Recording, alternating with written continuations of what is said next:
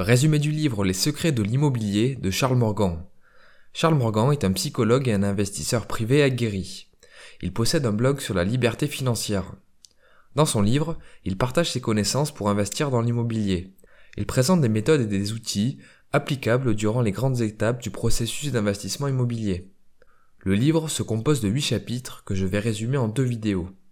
Dans cette première vidéo, nous allons aborder les grands principes sur l'investissement immobilier, des conseils pour financer l'achat d'un bien, des astuces pour trouver et reconnaître les bonnes affaires, et pour finir, la première stratégie d'investissement qui consiste à acheter pour mettre en location.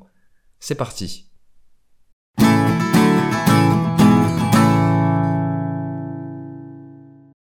Pour l'auteur, l'immobilier est le meilleur moyen pour s'enrichir. D'une part, l'immobilier offre des rendements élevés car il est possible d'utiliser un effet de levier. On peut emprunter de l'argent et autofinancer le bien grâce au loyer engendré. Deuxième raison qui rend l'investissement immobilier intéressant, la sécurité du capital investi. L'immobilier est quelque chose de matériel et tangible qu'il est possible d'assurer contre les risques. Troisième raison, la valeur des biens immobiliers augmente régulièrement, car la population croît, les terrains disponibles sont limités et les prix des matériaux augmentent. L'immobilier permet aussi de créer de la richesse par ses actions. On peut améliorer la valeur d'un bien en le rénovant, en améliorant sa gestion, en le divisant ou en changeant son affectation.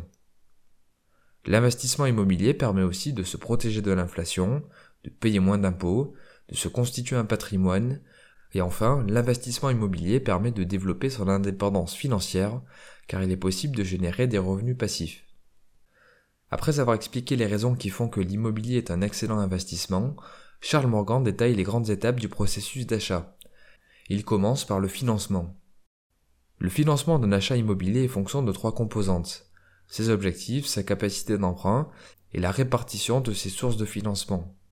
Dans un premier temps, il faut choisir une stratégie d'investissement adaptée à ses objectifs. L'auteur présente deux grandes stratégies d'investissement immobilier. Première stratégie, acheter pour conserver.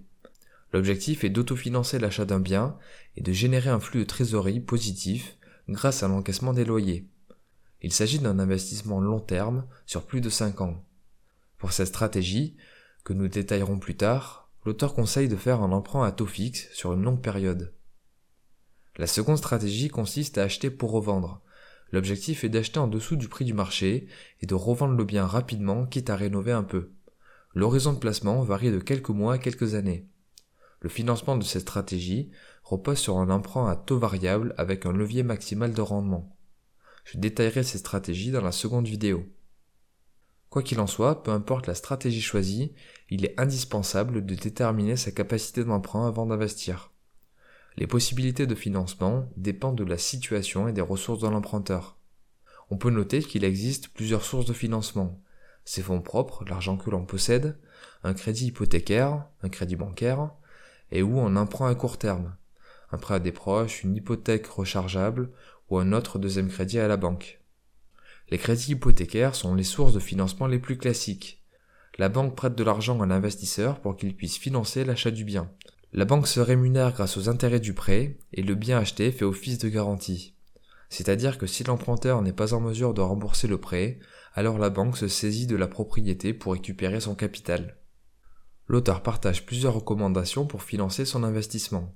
Pour en citer quelques-unes, être certain d'acheter un bien de qualité avant de contracter une dette, avoir une réserve financière au cas où les choses tourneraient mal, chercher le taux d'intérêt le plus bas, mettre de l'ordre dans ses finances personnelles avant une grande dépense.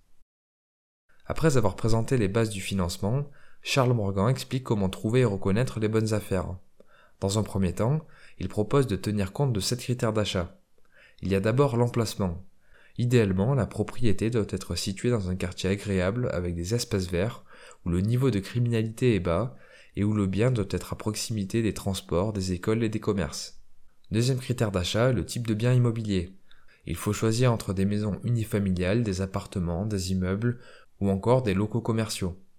Troisième critère d'achat, les caractéristiques du bien, le nombre de chambres, la surface, etc. 4. La gamme de prix. 5. L'état du bien et l'ampleur des travaux.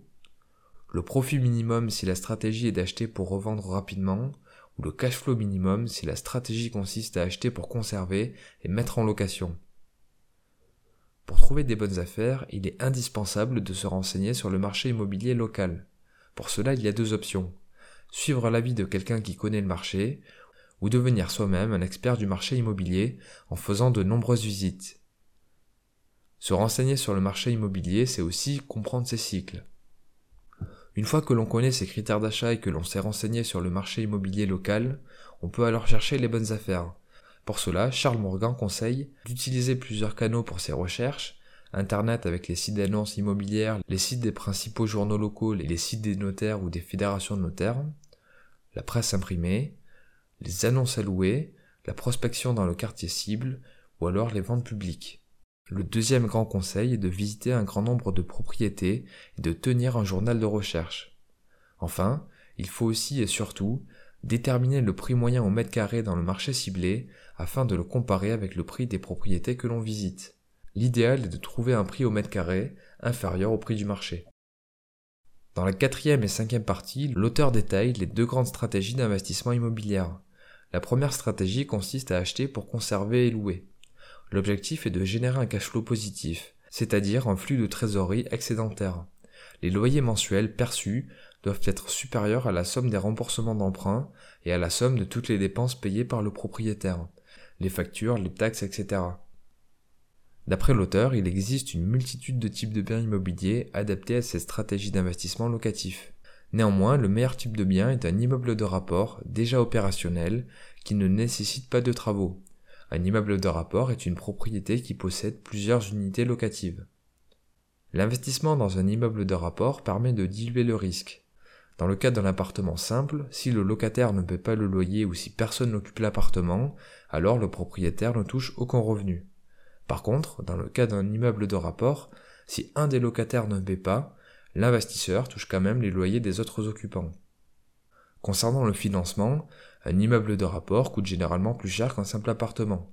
Néanmoins, il est possible d'obtenir un emprunt plus conséquent. En effet, les banquiers considèrent les revenus locatifs comme un supplément de revenus. Il est donc possible de réaliser un emprunt supplémentaire correspondant à 75% des revenus locatifs mensuels estimés. Pour déterminer si un immeuble de rapport est une bonne affaire, l'auteur suggère d'estimer le potentiel de l'immeuble en le comparant à d'autres biens similaires dans le même secteur. Concrètement, il faut comparer le taux de capitalisation de l'immeuble à la moyenne des taux de capitalisation des immeubles similaires. Le taux de capitalisation correspond au résultat net d'exploitation annuel, les revenus locatifs moins les dépenses, divisé par le prix de vente.